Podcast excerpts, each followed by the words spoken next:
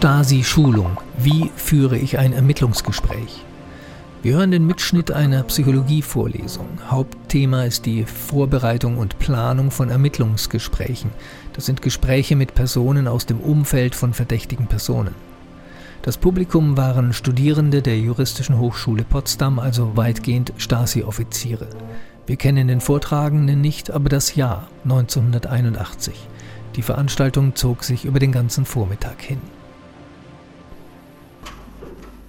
Damit wir unseren heutigen Vormittag gut und geeignet bestreiten können. Vorgestellt bin ich schon worden. Ich arbeite also im Lehrstuhl 2 Operative Psychologie an der Juristischen Hochschule und habe äh, mitgearbeitet an den Forschungsvorhaben operativen Ermittlung, insbesondere was die Problematik der Anforderungen an die Ehrenermittler anbelangt und die gesamte, den gesamten Komplex der, des Ermittlungsgesprächs und seinen Bedingungen aus psychologischer Sicht. Und darin stecken sehr viele psychologische Probleme und Fragen. Und wie ich weiß, äh, haben Sie ja alle schon studiert und kennen sich ja in der Psychologie aus, sodass ich hier äh, psychologische Fragen von Ursprung her der allgemeinen Psychologie nicht erklären brauche, sondern bereits gleich zugeschnitten auf eine Reihe von Fragen und Problemen der operativen Ermittlung. Die Thematik, äh, zu der ich sprechen werde, zu der ich den Auftrag habe hier, bezieht sich also auf Ihre Broschüre äh, Teil 3, der letzte Abschnitt. Es geht also um die Vorbereitung, Durchführung und Auswertung des Ermittlungsgesprächs. Vorbereitung, Durchführung und Auswertung des Ermittlungsgesprächs.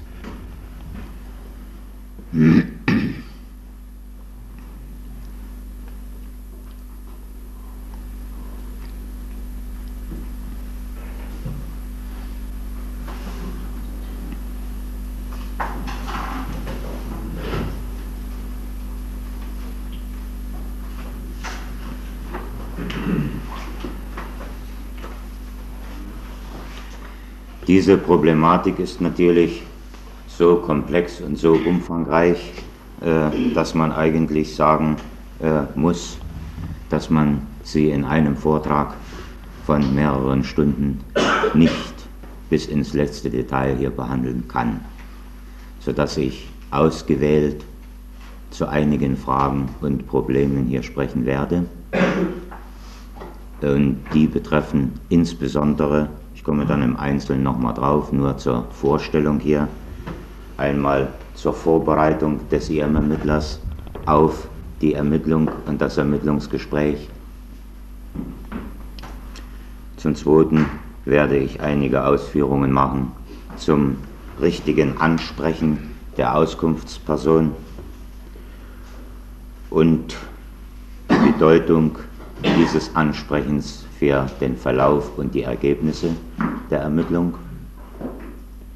Ich werde zum Dritten einige Ausführungen machen zur Informationsgewinnung im und durch das Ermittlungsgespräch und werde schließlich etwas sagen zur Einschätzung, zur kritischen Einschätzung der erreichten Ergebnisse in der Ermittlung.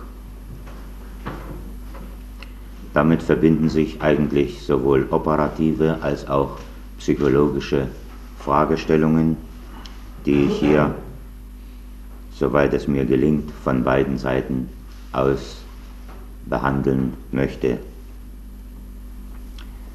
Äh, das Ziel dieses Vortrages, und äh, Sie werden ja, soweit ich informiert bin, äh, vom Plan her heute Nachmittag dazu studieren und wir werden uns dann morgen nochmal seminaristisch damit beschäftigen.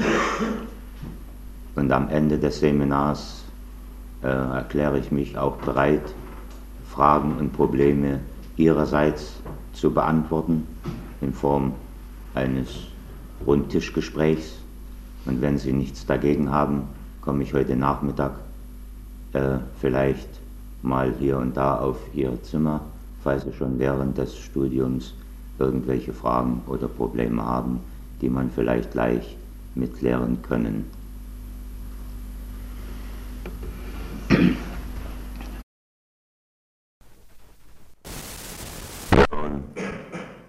kommt jetzt eine andere Stimme und auch eine etwas andere Aussprache.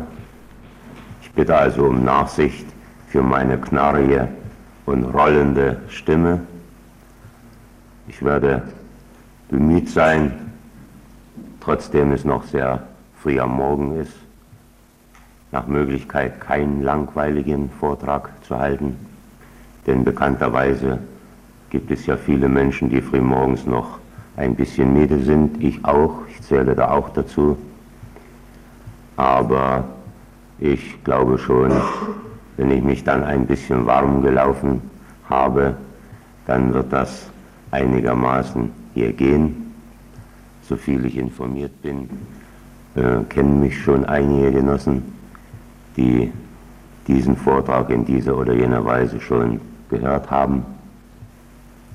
Ich möchte sagen, dass die Darlegungen, die ich hier bringen werde, basieren einmal, wie bereits angekündigt, äh, auf der Grundlage von Forschungsergebnissen, die über drei Jahre gelaufen sind, also Erfahrungen, Erkenntnisse, Probleme, die es in der operativen Ermittlungstätigkeit gab und gibt. Und die andere Säule, worauf dieser Vortrag basiert, sind gesicherte Erkenntnisse aus der Psychologie, speziell aus der Sozialpsychologie und Kommunikationspsychologie, die ja von ihren Ergebnissen her Wesentliches mit beitragen kann für die operative Ermittlungstätigkeit. Auf diesen beiden Grundlagen äh, wird der folgende Vortrag sich bewegen. Äh, wir könnten ihn also überschreiben mit dem einfachen Satz Vorbereitung, Durchführung und Auswertung operativer Ermittlungsgespräche. Damit will ich deutlich machen, dass ich speziell und ausgewählt Fragen und Probleme des Ermittlungsgespräches mit Auskunftspersonen hier darlegen werde, weniger oder gar nicht, was vorher bis auf die Vorbereitung passiert und auch weniger, was nach den Ermittlungsgesprächen geschieht. Ich habe vor, etwa zu folgenden Schwerpunkten zu sprechen. Ich möchte zunächst einige Darlegungen machen zu dem gemeinsamen Ziel, was wir alle haben in der politisch operativen Ermittlungstätigkeit, nämlich die Qualität der Ermittlung, des Ermittlungsprozesses zu erhöhen, um dadurch jene Ergebnisse in den Ermittlungen zu erhalten, die andere Diensteinheiten, also die ermittlungsersuchenden Diensteinheiten, für ihre weitere Arbeit, Bearbeitung und Entscheidungen benötigen. Und eine sehr wichtige Frage dabei und dafür ist, dass eben die Informationen, die durch die operative Ermittlung äh, erhalten werden, dass diese operativen Informationen wahr sind oder wie man auch in der operativen Sprache sagt, objektiv sind, dass sie umfangreich und aussagekräftig sind, weil nämlich die Umkehrung dessen leicht vorstellbar, wenn die Angaben im Ermittlungsbericht nicht oder nicht ganz stimmen und die Diensteinheiten das als echt, als wahr annehmen und daraufhin ihre weiteren operativen Maßnahmen aufbauen, da kann, und die vergangene Praxis hat das hier und da auch bewiesen, manches dann in Fortfolge gegen den Baum gehen. Dazu einem, zu einem Schwerpunkt, insbesondere bei diesem Schwerpunkt werde ich äh, vier komplexe Einflussfaktoren auf den Ermittlungsprozess vorstellen. In einem weiteren Schwerpunkt werde ich dann sprechen zu Fragen der Vorbereitung des Ermittlers auf das Ermittlungsgespräch, auf die operative Ermittlung, und zwar die Vorbereitung des IM-Ermittlers durch den operativen Mitarbeiter und die Vorbereitung auf die Ermittlung durch den IM-Ermittler selbst. Ich werde dann versuchen, einige, wie auch die Untersuchung ergeben haben, einige Fragen anzusprechen, die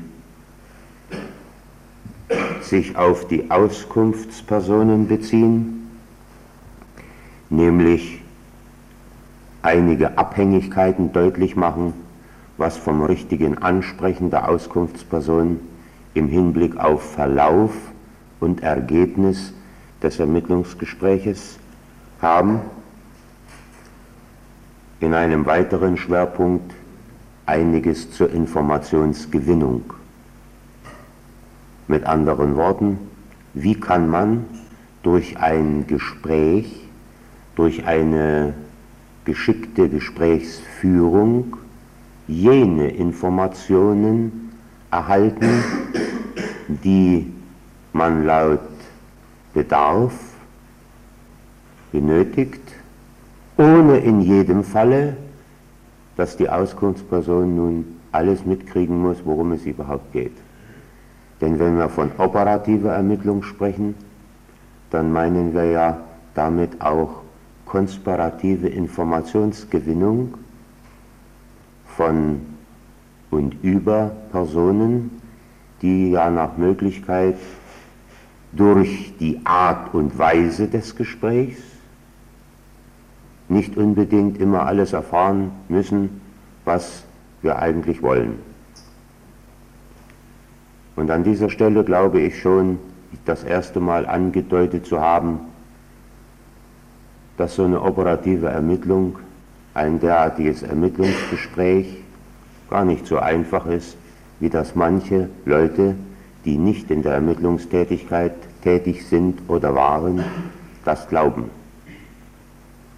Und damit ist auch etwas deutlich geworden und ich glaube, ich werde das auch im Laufe des Vortrages immer wieder indirekt ansprechen, dass die Anforderungen an eine Ermittlung durchaus sich messen können gegenüber anderen Aufgaben in der politisch-operativen Tätigkeit.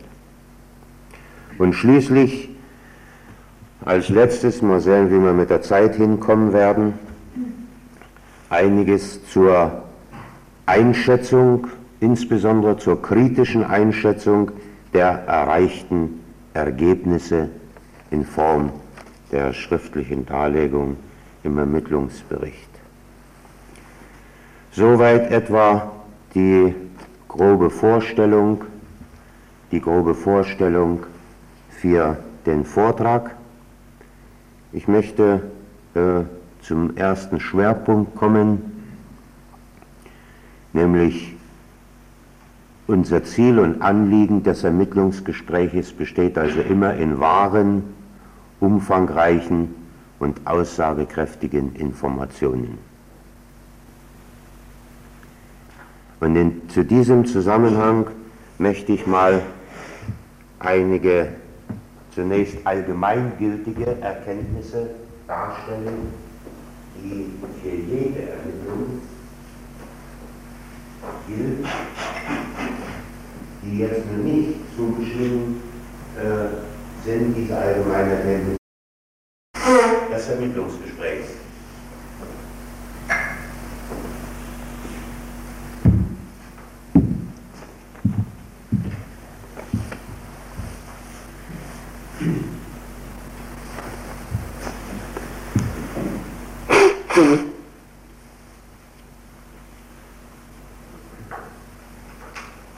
Unter diesem Gesichtspunkt, Genossen, einige spezifische Dinge, äh, die sich nun aus den beiden Erkenntnissen, wie ich sie eingangs vorgestellt habe, also aus der Forschung und aus psychologischen Erkenntnissen heraus ergeben.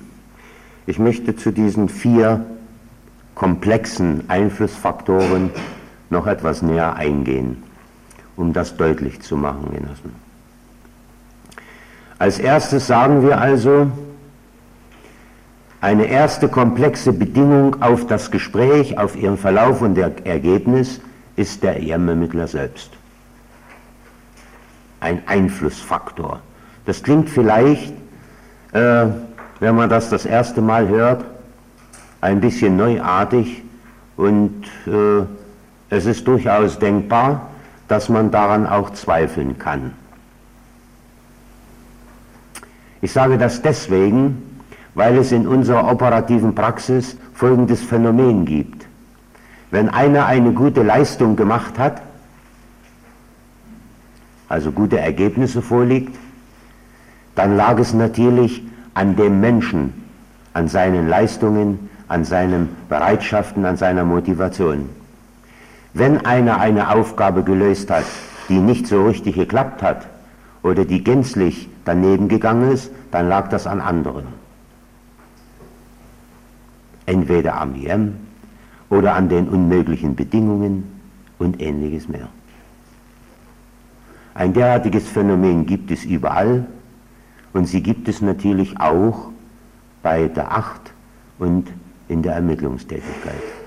Und deswegen, weil das ein bisschen abgerissen und ein bisschen einseitig ist, deswegen auch diese Grundgedanken, die ich hier zu dieser Frage vorstelle. Der EM-Ermittler als komplexer Einflussfaktor. Was versteckt sich denn dahinter? Wenn man sagt, der EM-Ermittler ist eigentlich derjenige, und in, am Anfang habe ich ja gezeigt, dass der EM-führende Mitarbeiter eigentlich auch schon bestimmen kann, was hinten am Ende, ich übertreibe jetzt mal, hinten am Ende als Ermittlungsbericht rauskommt. Denn wenn ein IM-führender Mitarbeiter seinen IM völlig im Würgegriff hat, verzeihen Sie bitte meine Ausdrucksweise, aber ich möchte es ein bisschen symbolhaft darstellen, weil man nicht alles in Bildern und Schemen, äh, Schemata darstellen kann, dann ist es natürlich möglich, dass der Einfluss des IM-führenden Mitarbeiters auf den IM so gewaltig zwei Millimeter unter die Haut geht, unter die Schädeldecke, dass der Mitarbeiter vorneweg schon sagen kann, was hinten am Ermittlungsbericht rauskommt. So viel Einfluss ist natürlich möglich, kann ein Mitarbeiter auf seinen IM ausüben. Wir behandeln aber diesen Komplex unter der Frage der wahren Informationsgewinnung. Und wahr, Wahrheit, wahr ist eine Information immer dann, wenn sie die Realität, komisches Fremdwort, adäquat widerspiegelt. Also in Übereinstimmung mit der Realität ist. Nur dann ist eine Information wahr. In allen anderen Fällen ist sie falsch. Und da gibt es natürlich auch halbwahre und halbfalsche Informationen. Und wenn unser gemeinsames Ziel darin besteht, wahre Informationen in der Ermittlungstätigkeit rauszuholen, dann ist das sicherlich ein cleverer IM-führender Mitarbeiter, wenn er seine IM völlig im Griff hat und schon im Voraus bestimmen kann, was hinten rauskommt. Aber unter dem Aspekt von wahren Informationen ist das ein unheimlich negativer Faktor. Genauso negativ kann es sein, wenn der IM-führende Mitarbeiter noch relativ jung und unerfahren in der Ermittlungstätigkeit nun IM steuert, die schon 10, 15 Jahre Praxis auf dem Buckel haben, mit denen er noch nicht so richtig zurechtkommt und denen er in gewisser Hinsicht auch nicht das Wasser reichen kann. Solche Beispiele gibt es ja auch. Die, es gibt ja so gute IM-Ermittler, ich habe sie ja kennengelernt, die in der Lage sind, ohne einen Schritt zu machen, einen klassischen Ermittlungsbericht zu schreiben. Überprüft das mal, Genossen aber so gut, dass du dir alle zehn Finger ablecken kannst. Und einer, der rammelt sich tot wegen einem Ermittlungsbericht und wenn du das Ding anguckst, da sagst du dir, na, vergiss es, Freund, hier hast du eine Prämie. Ich will das nur mal ein bisschen äh, von den Gewichtungen hier ein bisschen deutlich machen lassen. Und dahinter verbirgen sich ja doch ein paar ernsthafte Dinge im Interesse unserer Qualitätssteigerung. Und auch dieser Zusammenhang, entweder gar keinen richtigen Einfluss des Mitarbeiters auf den IM oder so starken Einfluss, dass der IM förmlich von außen, völlig von außen, nämlich durch den Mitarbeiter gesteuert wird, es ist in beiden Fällen negativ. Es in beiden Fällen sind das äh, Erscheinungen, und, und, und, und, und Einflussfaktoren auf unseren Ermittlungsprozess und ihre Ergebnisse, die sich negativ auswirken. Im Laufe der weiteren Darlegungen wird das noch näher deutlich werden, Genossen. Ich hatte damit angefangen, dass der IEM-Ermittler ein komplexer Einflussfaktor auf das Ermittlungsgespräch, auf den gesamten Prozess der Ermittlungstätigkeit ist. Einflussfaktor deswegen, Genossen, weil, wie ich schon mal andeutete, der Jammermittler natürlich ein Mensch ist wie wir alle, mit seinen Vorzügen, mit seinen Schwächen, mit seinen Fehlern, na, so wie wir alle Menschen also sind. In, in Bezug auf die Ermittlungstätigkeit spielen natürlich solche einzelne Merkmale oder Eigenschaften des EM-Ermittlers eine wesentliche Rolle, nämlich überhaupt seine Kenntnisse, die er über die Ermittlungstätigkeit, Kenntnisse bezüglich Legende, Gesprächslegende, Kenntnisse über den Umgang mit anderen, meist fremden Menschen, denn das statistische Mittel sagt ja aus, dass überwiegend die Auskunftspersonen, die angesprochen werden, fremd sind, nicht dem IM-Ermittler bekannt sind, die er nur vorher irgendwie kurz, wenn er gut ist, noch ein bisschen beschnarcht, bevor er sie anspricht, aber in der Regel eben es wenige Seltenheit ist, dass bereits bekannte, feststehende, aufgeklärte Auskunftspersonen gibt, die man hin, im wiederholten Maße, Male hingeht und sie anspricht, weil man schon bekannt ist und ähnliches mehr. Also das Wissen, die Kenntnisse des IM-Ermittler auch hinsichtlich des Gespräches und der Gesprächsführung mit einer relativ unbekannten Person.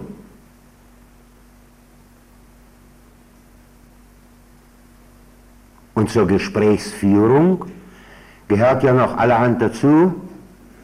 Ich werde dann noch etwas dazu sagen.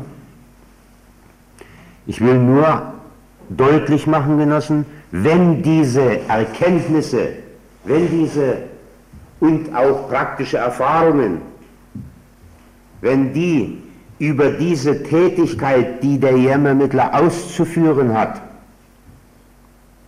nicht allzu umfangreich sind, nicht allzu äh, genau sind, dann ist das bereits ein Einflussfaktor auf das Ermittlungsgespräch. Aber es sind ja nicht nur bei der Persönlichkeit des Jämmermittlers seine Kenntnisse, die er mehr oder weniger hat. Es sind auch seine Fähigkeiten. Fähigkeiten, die richtige Auskunftsperson zu suchen und auszuwählen und damit vom Stichwort her wird nämlich von dem Jämmermittler nach Möglichkeit saubere Entscheidungsleistungen verlangt, denn die richtige Suche, die einigermaßen Einschätzung und die geeignete Auswahl von Personen, die angesprochen werden, hat etwas mit Entscheidung zu tun, mit Entscheidungsleistungen des CM. Und er muss also auch fähig sein, mit den x-beliebigen Menschen in ihr die ja vom Alter her unterschiedlich sind, von ihrer beruflichen und gesellschaftlichen Leben und Erfahrungen unterschiedlich sind. Vereinfacht könnte man so sagen, ein Ermittler muss gewissermaßen auch in der Lage sein, mit Leuten zu reden, die ihm intellektuell weit überlegen sind. Was ja manchmal etwas schwieriger ist hinsichtlich konspirativer Informationsgewinnung, als wenn es gleichbedeutend oder umgekehrt ist, dass der Ehrmermittler natürlich die Auskunftsperson mit der linken Hand in der rechten Hosentasche steckt. Darüber hinaus muss er in der Lage sein, auch mit Menschen umzugehen, im Gespräch, die ihm zwar nicht intellektuell überlegen sind, die aber von, ihr, von ihrer ganzen Persönlichkeit, von ihrer Individualität so ein bisschen nicht zu ihm passen. Und damit, wenn ich passen sage, meine ich eben jetzt die Anpassungsfähigkeit des IM-Ermittlers an Menschen. Laufend ändern. Prüfen Sie sich mal selbst, wie schnell Sie sich ständig wechselnd an andere Menschen anpassen können. Diese Anpassungsfähigkeit ist schon ein Faktor, der wiederum Einfluss hat auf Verlauf und Ergebnis unserer Ermittlungstätigkeit. Denn bekanntlich ist ja jeder Mensch gekennzeichnet durch Individualität. Damit will ich sagen, dass jede Auskunftsperson anders ist. Und dieses Anderssein muss eigentlich der Jämmermittler verkraften, muss eigentlich sich da anpassen, muss damit umgehen können. Und auch hier wird deutlich, Genossen, wie schwierig, welche hohen Anforderungen eigentlich an den Jämmermittler aus dieser Ermittlungstätigkeit ihm gestellt sind. Ich will mich hier nicht über, die, über den Ruf und vorgefasste Meinungen oder Vorurteile auslassen, die Sie besser kennen als ich, die es außerhalb zur Acht und innerhalb der Acht zwischen Ermittlung und Beobachtung gibt. Aber wer mal gründlich die Anforderungen an eine konspirative Ermittlung analysiert, der kommt genau wie ich zu dem Ergebnis, dass die Anforderung an eine konspirative Ermittlungstätigkeit viel höher ist für einen Menschen als für eine Beobachtung. Dass es spezifische Unterschiede gibt, dass es natürlich bei der Beobachtung auch in der einen oder anderen Situation hohe Anforderungen gibt, ist klar. Aber in ihrer Komplexität, die ständig in der Ermittlungstätigkeit vom Ermittler äh, gebracht werden muss, sollte, sie, sollte man sich wirklich mal gründlich überlegen. Ich war stehen geblieben beim Mehrmermittler mit seinem Wissen, mit seinen Kenntnissen, Erfahrungen und mit seinen Fähigkeiten. Ich äh, Sie werden das sicherlich verstehen, dass ich das nun nicht noch weiter ausbauen kann, denn über Fähigkeiten oder Kenntnisse könnte ich Ihnen ja auch noch einen halben Tag was erzählen. Das geht natürlich nicht. Also es sind also immer nur ein paar Andeutungen. Hinzu kommt natürlich die gesamte Frage, wie ich sie dorthin gestellt habe, der Motivation des EM-Ermittlers. Und da das ja ein modernes Wort ist, äh, das fast jeder Mensch heutzutage mehrmals am Tage in den Mund nimmt, diese Motivation der Menschen für die Arbeit, für ihre Leistungen, will ich das auch nur stichpunktartig auflockern und Ihnen sagen, dass sich dahinter eigentlich verbirgt die Bedürfnisse, die Interessen, die Ideale, die Einstellungen, die Überzeugungen und die Gewohnheiten der EM-Ermittler. All diese Eigenschaften stellen nämlich das innere Wertsystem eines Menschen dar, wonach alles, also auch seine Aufgaben, seine Aufträge, seine Auskunftsperson, die er anspricht, subjektiv bewertet, an diesem Wertsystem bewertet wird. Und aus dieser Bewertung, aus dieser subjektiven emotionalen Bewertung, ergibt sich nämlich mithin im starken oder schwachen Maße, je nachdem, die Motivation des EM-Ermittlers, eine gute Ermittlung machen zu wollen oder sie so zu machen wie immer, in dem festen Glauben an sich selbst, dass er der Größte ist. Die eigene Motivation eines Menschen kann den Menschen selbst auch täuschen. Zu Selbstbildern führen, wo einer glaubt, dass er der Größte ist und der andere glaubt, dass er überhaupt nicht taugt, nicht nur mal ein Stück Brot von sich selbst nimmt. Und die Problematik der Motivation ist natürlich so kompliziert, dass man sie hier in zehn Minuten nicht darstellen kann, Genossen. Aber da es notwendig ist, dass Sie Irrmermittler zu motivieren haben und Irrmermittler gewissermaßen auch Auskunftspersonen zu motivieren haben und der Irrmermittler selbst motiviert sein muss für seine Tätigkeit, ist es sicher angemessen, allgemein ein paar Andeutungen zu machen lassen. Die Frage lautet nämlich, wie kann man denn einen anderen Menschen motivieren? Das ist ja die Aufgabe oder die Fähigkeit, die sowohl der Leiter haben muss gegenüber seiner Mitarbeiter, die Mitarbeiter gegenüber ihren IM und nicht zuletzt eben die IM gegenüber Auskunftspersonen. Wie kann man das eigentlich machen? Ohne jetzt auf die gesamte Theorie der Motivation hier einzugehen, die lasse ich mal weg. Für die Praxis äh, gibt, äh, ist es wichtig, ganz andere Handwerkzeugdinge zu kennen und anzuwenden.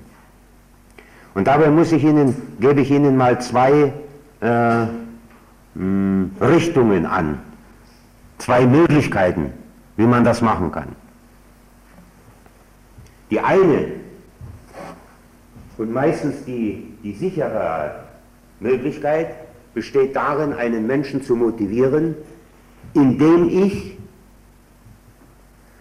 seine vorhandenen Bedürfnisse, Interessen, Einstellungen etc.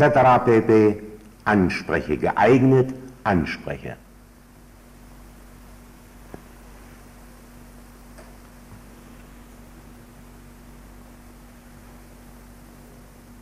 Und warum? Weil nämlich, wenn vorhandene Bedürfnisse, Interessen, Ideale, Einstellungen, Überzeugungen eines Menschen angesprochen werden, dann wirken sie im Verhalten, im Handeln des Menschen als Motive. Und damit ist Motivierung, innerer Antrieb zum Handeln gegeben. Beispiel, Genossen, einfaches Beispiel. Wenn mir bekannt ist, dass ein bestimmter Mensch ein Fußballfan ist, also sich für ganz begeistert für Fußball interessiert, wenn ich das weiß, dann brauche ich dem nur eine Frage stellen, wie gestern das Fußballspiel gelaufen ist. Oder eine andere Frage im Zusammenhang, was ich gesehen habe zwischen dem Tor von dort und dort oder ähnliches mehr. Und er wird, da er ja großes Interesse am Fußball hat, fast jedes Fußballspiel am Fernseher verfolgt oder selbst auf den Platz geht, wird er sofort anspringen und mir, mit mir ins Gespräch kommen, mit, äh, darüber erzählen, weil er ja das gern tut. Es ist ja sein Interesse.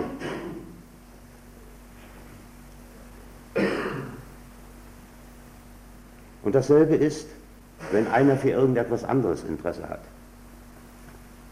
Und wenn man das Interesse, Bedürfnisse und solche Eigenschaften eines Menschen kennt, ich komme jetzt auf den Hirn zurück, und ich habe eine Aufgabe, die er machen soll, und ich kenne seine Eigenschaften, und wenn es mir gelingt, durch die Aufgabenstellung seine Eigenschaften anzusprechen, dann habe ich ihn geeignet motiviert, dass er die Aufträge gut erfüllt. Wenn mir das nicht gelingt, und jetzt komme ich eigentlich zu dem, was ich sagen will, wenn mir das nicht gelingt, dann kann es A daran liegen, dass ich dessen Eigenschaften nicht kenne. Und wenn der Mitarbeiter die Persönlichkeitseigenschaften, die ich hier genannt habe, seiner IM nicht genau kennt, dann kann er auch schlecht motivieren. Denn motivieren heißt ja an den Eigenschaften des Menschen anknüpfen. Und wenn er glaubt, sowas gibt es ja auch, in der Psychologie ist ja alles möglich, wenn er glaubt, dass er sie kennt und deswegen anfängt zu motivieren und es dann daneben geht, dann sieht er ja das nicht bei sich, sondern eigentlich äh, bei seinem Partner, dann ist schon wieder eine Verzerrung drin, also wieder ein Fehler drin. Was will ich also sagen? Übertragen Sie das bitte mal, den Gedanken jetzt, zwischen dem IEM-Ermittler und der Auskunftsperson. Der IEM-Ermittler soll die Auskunftsperson auch motivieren. Motivierung eines Menschen, indem man vorhandene Eigenschaften anspricht, setzt voraus, dass man eigentlich die Auskunftsperson, bevor man sie anspricht, oft lernt. So, nun sage ich Ihnen noch eine zweite Möglichkeit, weil die natürlich auch für die Ermittlungstätigkeit wichtig ist und oftmals gar nicht anders geht. Während man auf der einen Seite einen Menschen motivieren kann, indem man seine vorhandenen und mir bekannten Eigenschaften anspricht, gibt es eine zweite Möglichkeit. Und diese zweite Möglichkeit besteht darin, wenn ich eben solche Eigenschaften nicht kenne, um trotzdem einen Menschen zu etwas zu motivieren, damit er redet oder was auch immer, dass man aktuell, also in der aktuelle, aktuellen Situation, aktuell bei diesen Menschen neue psychische Erscheinungen erzeugt, die auch motivieren. Und das ist, und das sind vor allem die aktuell immer neu entstehenden Gefühle eines Menschen. Gefühlserzeugung geht sehr schnell. Das lässt sich in Experimenten vormachen, wenn es darum geht, wenn, jetzt, wenn ich jetzt würde einen Witz erzählen, da würden sie alle lachen und hätten eine angenehme, freudige Stimmung, es sei denn, sie, der ein oder andere kennt ihn schon.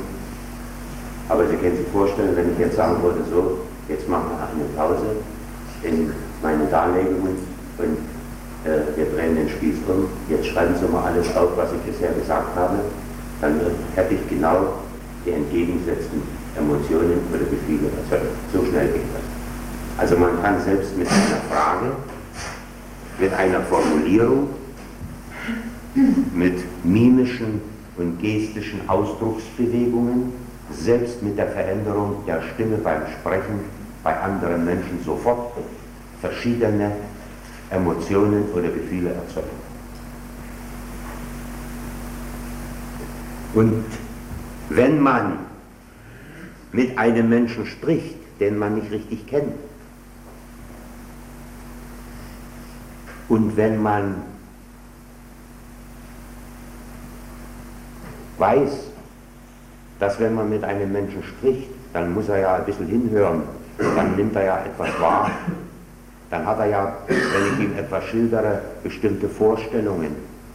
Und natürlich auch seine gefühlsmäßigen Beziehungen treten dazu auf, dann ergibt sich daraus, aus diesen Vorstellungen, aus diesen gefühlsmäßigen Beziehungen, neue Motive hinzuhören, etwas zu sagen, mitzumachen oder was anderes zu tun.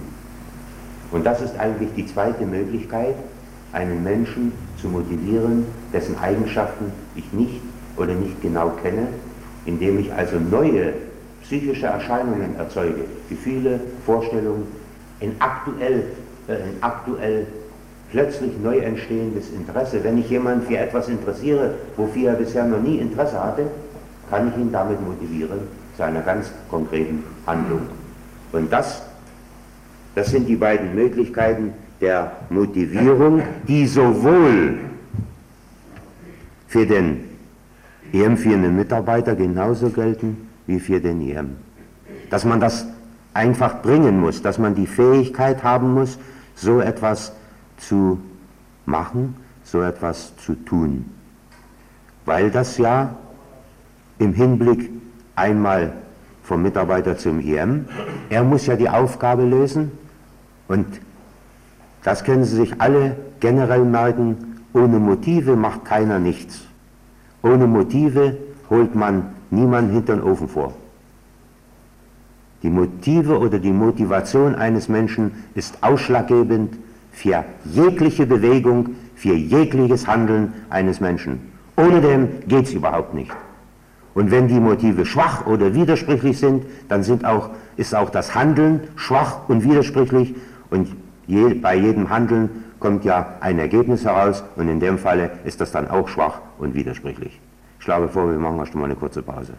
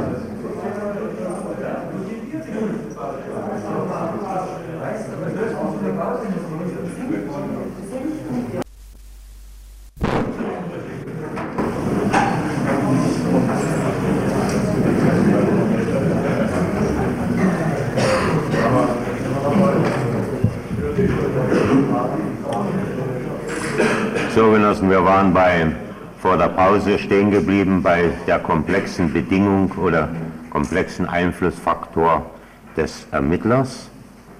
Äh, ich hatte versucht darzustellen, dass es auf seine Kenntnisse, auf seine Fähigkeiten, auf seine Motivation, auf die eigene Motivation darauf ankommt, aber natürlich auch auf die Fähigkeit, andere zu motivieren. Im Konkreten eben die unterschiedlichsten Auskunftspersonen, an die er herantritt.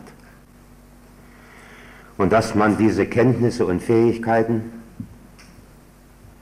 natürlich nun aufschlüsseln kann und im konkreten Einzelfall natürlich auch aufschlüsseln muss, dass es eben Kenntnisse über die Ermittlungstätigkeit, über eine Gesprächsführung, Erkenntnisse über die Auskunftsperson, das ist ja der Gesprächspartner, haben muss, Zwecksmotivierung, Zwecksteuerung des Gesprächs und natürlich eben auch die Fähigkeit zur Steuerung des Gesprächs, zur Anpassung an die verschiedensten Menschen und ähnliches mehr. Diese äh, äh, einzelnen Eigenschaften, diese einzelnen psychischen Merkmale, die ich hier genannt habe, und ein bisschen versucht habe zu erläutern, stecken immer in jedem Falle, in jedem konkreten Menschen, ob nun Mitarbeiter, EM, Auskunftsperson drin. Und dieses insgesamt dieser psychischen Eigenschaften und Merkmale bezeichnen wir eben dann als die Persönlichkeit des IM-Ermittlers. Und von diesem insgesamt dieser Eigenschaften und Merkmale, also der Persönlichkeit des IM-Ermittlers, ist eben abhängig, wie gut oder wie weniger gut er diesen Ermittlungsprozess realisiert. Das ist ein Haufen. Lassen Sie mich zum Zweiten auf die Auskunftsperson zu sprechen kommen.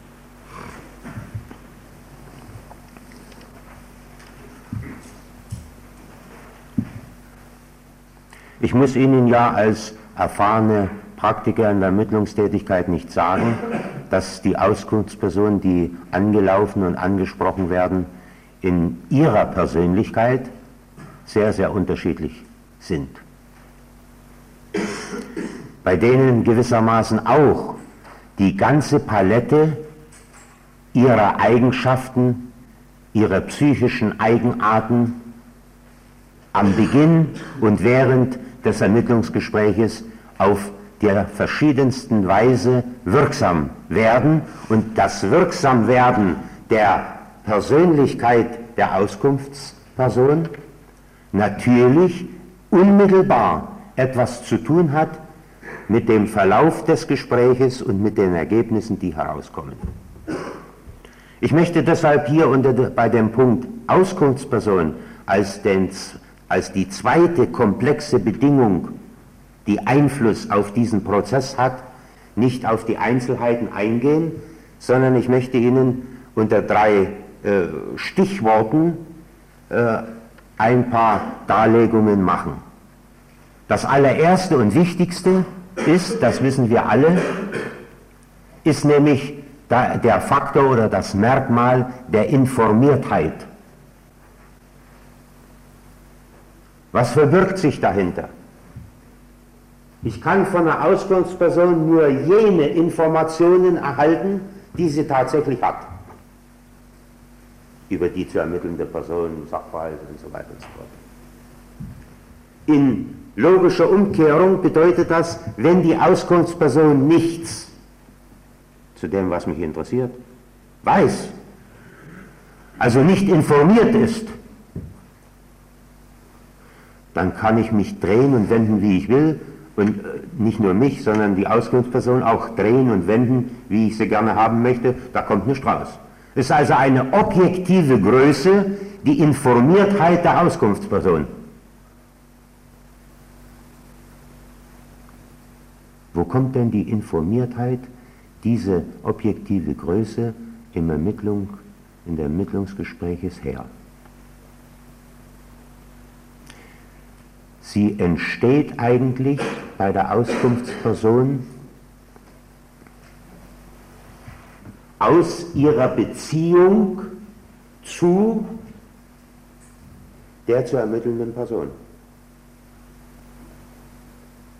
Sind es nur Nachbarschaft, lockere Nachbarschaftsbeziehungen? Oder wie Sie ja schon ein Lied singen kennen, in Neubaublecken, in Hochhäusern, wo nicht einmal die Nachbarn sich äh, höchstens vom Sehen und Guten Tag und Guten Morgen kennen? oder eben in Einzelhäusern und weit auseinander und so weiter, wo also die Beziehung zu der Person, die ich, über die ich Ermittlungen einholen soll, sehr locker, sehr gering ist. Und wenn also die menschliche, soziale Kontaktbeziehung zu, dem, zu der zu ermittelnden Person, von der Auskunftsperson her gesehen, gering ist, hat sie logischerweise auch wenig Kenntnisse über diese Person. Faktor der Informiertheit. Das ist das eine. Von der Menge her, aufgrund der Beziehung. Aber es gibt ja neben normalen, einfachen, lockeren Nachbarschaftsbeziehungen gibt es ja auch Beziehungen freundschaftlicher Art und die andere Seite ist Beziehungen feindschaftlicher Art. Bei beiden Beziehungen, wenn sie freundschaftlich oder feindschaftlich sind, ist ja Information vorhanden bei der Auskunftsperson. Mehr oder weniger viel weiß die Auskunftsperson über die zur ermittelnden Person zu berichten. Aber Freundschaft oder Feindschaft hat etwas mit Bewertung zu tun. Und die Aussagen, die einer über seinen Freund macht, sind natürlich, ob gewollt oder nicht gewollt, wir müssen es nur wissen, natürlich durch die rosarote Brille gefärbt. Denn wer will denn einen Freund gegenüber einer fremden Person und Institution so einfach in die Pfanne hauen? Also die Informationen, die mir eine Auskunftsperson über die zu ermittelnden Person gibt, mit der er in freundschaftlicher Beziehungen steht, muss ich natürlich als Ermittler darauf achten, dass die Informationen, die sie mir gibt, diese Aussagen über diesen Menschen, verzerrt sind. Und dieselbe Verzerrung haben wir auf der anderen Seite auch. Bloß mit einem anderen Vorzeichen. Denn wenn die Auskunftsperson, die, die, die zu ermittelnde Person nicht mag, sie hasst, weil sie sich mal irgendwie in die Haare ge, äh, gekriegt haben und ähnliches mehr und nicht leiden kann und so weiter und so fort, unsympathisch ist, dann wird sie natürlich unter diesem Vorzeichen Auskünfte zu dieser Person geben. Und diese Auskünfte sind demzufolge auch verzerrt. Und verzerrte Informationen haben ja die Eigenart an sich, dass sie nicht ganz stimmen. Also wieder Wahrheitsgehalt der Informationen. Was machen wir denn nun? Wir stehen doch hier eigentlich vor einem Problem. Auskunftspersonen anzusprechen, die nicht viel Ahnung haben, ist uneffektiv. Da kommt ja nicht raus. Da rammelt sich der Jammermittler tot und der, der Effekt hinten ist plus minus null. Auskunftspersonen anzusprechen, die wirklich informiert sind über die zu ermittelnde Person. Eine neutrale, eine neutrale Beziehung zu einem anderen Menschen, den man kennt, hat man ja nicht. Das gibt es ja nicht. Man hat entweder also ein bisschen eine loyale, aber loyal ist auch so die Mitte zwischen positiv und negativ, nicht? Loyale Haltung. Oder man hat eine freundschaftliche Beziehung oder mehr in Richtung einer feindschaftlichen Beziehung. Einerseits brauchen wir also in der Ermittlungstätigkeit Auskunftspersonen, die die zu ermittelnden Personen kennen. Sonst brauchen wir gar nicht hingehen, brauchen wir sie gar nicht ansprechen. Und andererseits steht aber dieses Phänomen dazwischen im Hinblick des Wahrheitsgehaltes der Aussagen, die sie bringt. Nämlich, ob sie freundschaftlich gefärbt, ich darf es mal so formulieren, oder feindschaftlich gefärbt sind. Das, was ich hier sage, muss gewissermaßen der IM-Ermittler einfach erst einmal als Hintergrund wissen. Und er braucht B die Fähigkeit, das auseinanderzusortieren im Gespräch, zu prüfen, wie sicher ist denn die Aussage, wie, wie, wie exakt ist denn diese Aussage, die mir die Auskunftsperson jetzt gibt, aufgrund des Verhältnisses zwei Konsequenzen daraus genossen für den IEM-Ermittler. Und eigentlich in der Erziehung und Befähigung der IEM-Ermittler durch die operativen IEM-führenden Mitarbeiter. Zwei Konsequenzen. Erstens, den Ermittler so zu trimmen, dass er natürlich tatsächlich vorher die Auskunftspersonen, die er gedenkt anzusprechen, ein bisschen aufzuklären. Und zwar nach zwei Richtungen. Erstens, was haben die miteinander für Beziehungen? Weiß überhaupt die Auskunftsperson in etwa das, was ich haben möchte, laut Informationsbedarf? Und B, wie muss ich denn im Gespräch vorgehen, weil es zwischen denen eine freundschaftliche oder feindschaftliche Beziehung gibt? Wegen der Aussagen, die sie mir dann gibt. Zwei sehr wichtige Konsequenzen im Hinblick auf unser gemeinsames Ziel, dass die Ermittlungsberichte und ihre Ergebnisse eben stimmen. Und das macht sicherlich Aufwand in der Erziehung und Befähigung der Ermittler. Und das macht sicherlich Aufwand, verlangt Kraft und Aktivität des EM-Ermittlers bei der Suche, Aufklärung, Einschätzung und Auswahl von Auskunftspersonen. Aber nur dadurch können wir unser eigentliches Ziel weitgehend gut erreichen. Sonst ist der Aufwand des Ehrenermittlers umfangreich. Er muss sozusagen alles abklappern, was möglich ist. Und am Ende, wenn man dann Aufwand und Nutzen gegenüberstellt, könnte das Verhältnis sehr ungünstig aussehen. Das ist das, das erste Merkmal, Informiertheit der Auskunftsperson mit ihren Zusammenhängen und praktischen Konsequenzen daraus. Ich möchte ein zweites Merkmal sagen, was genauso wichtig ist. Es gibt ja Auskunftspersonen überhaupt, es gibt ja Menschen, die über andere Menschen viel wissen aufgrund dessen, dass sie ja miteinander verkehren, dass sie äh, durch den Verkehr und durch das gemeinsame, teilweise gemeinsame Leben natürlich umfangreich über diesen Menschen, über sein Verhalten informiert sind. Aber, wie Sie alle wissen, wer nicht will, will nicht. Das Wissen, die Informiertheit der Auskunftsperson auf der einen Seite ist zwar sehr schön und sehr gut, wenn sie aber nicht bereit ist, all das, was sie weiß, auszupacken, ist das die andere Seite. Also haben wir das zweite Merkmal, komplex zusammengefasst, in einem Stichwort, die Auskunftsbereitschaft der Auskunftsperson. In Klammern ist das nicht anders, als was ich vorhin versucht habe deutlich zu machen, die Motivation. Denn wer auskunftsbereit ist, ist auch motiviert. Und wer nicht auskunftsbereit ist, ist nicht motiviert und wer zu falscher Aussage bereit ist, ist gegenmotiviert.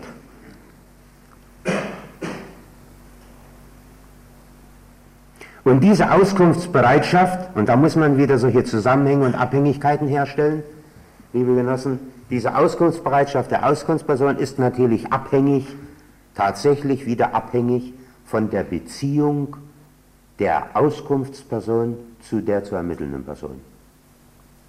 Ich brachte vorhin schon mal diesen Halbsatz, naja, äh, nicht jeder Mensch ist ja bereit, seinen Freund, vielleicht sogar seinen besten Freund, irgendwie in die Pfanne zu hauen.